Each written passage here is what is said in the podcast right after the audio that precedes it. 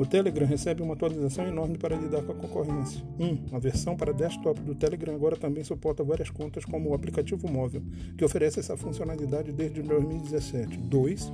Vídeo do perfil para torná-lo uma mídia de exibição de perfil em vez de ficar com uma foto. Além disso, os usuários também poderiam escolher um quadro específico do vídeo que poderia ser exibido em bate-papos. 3. Compartilhamento ilimitado de arquivos com até 2 GB por arquivo. Atualizações anunciadas no domingo passado.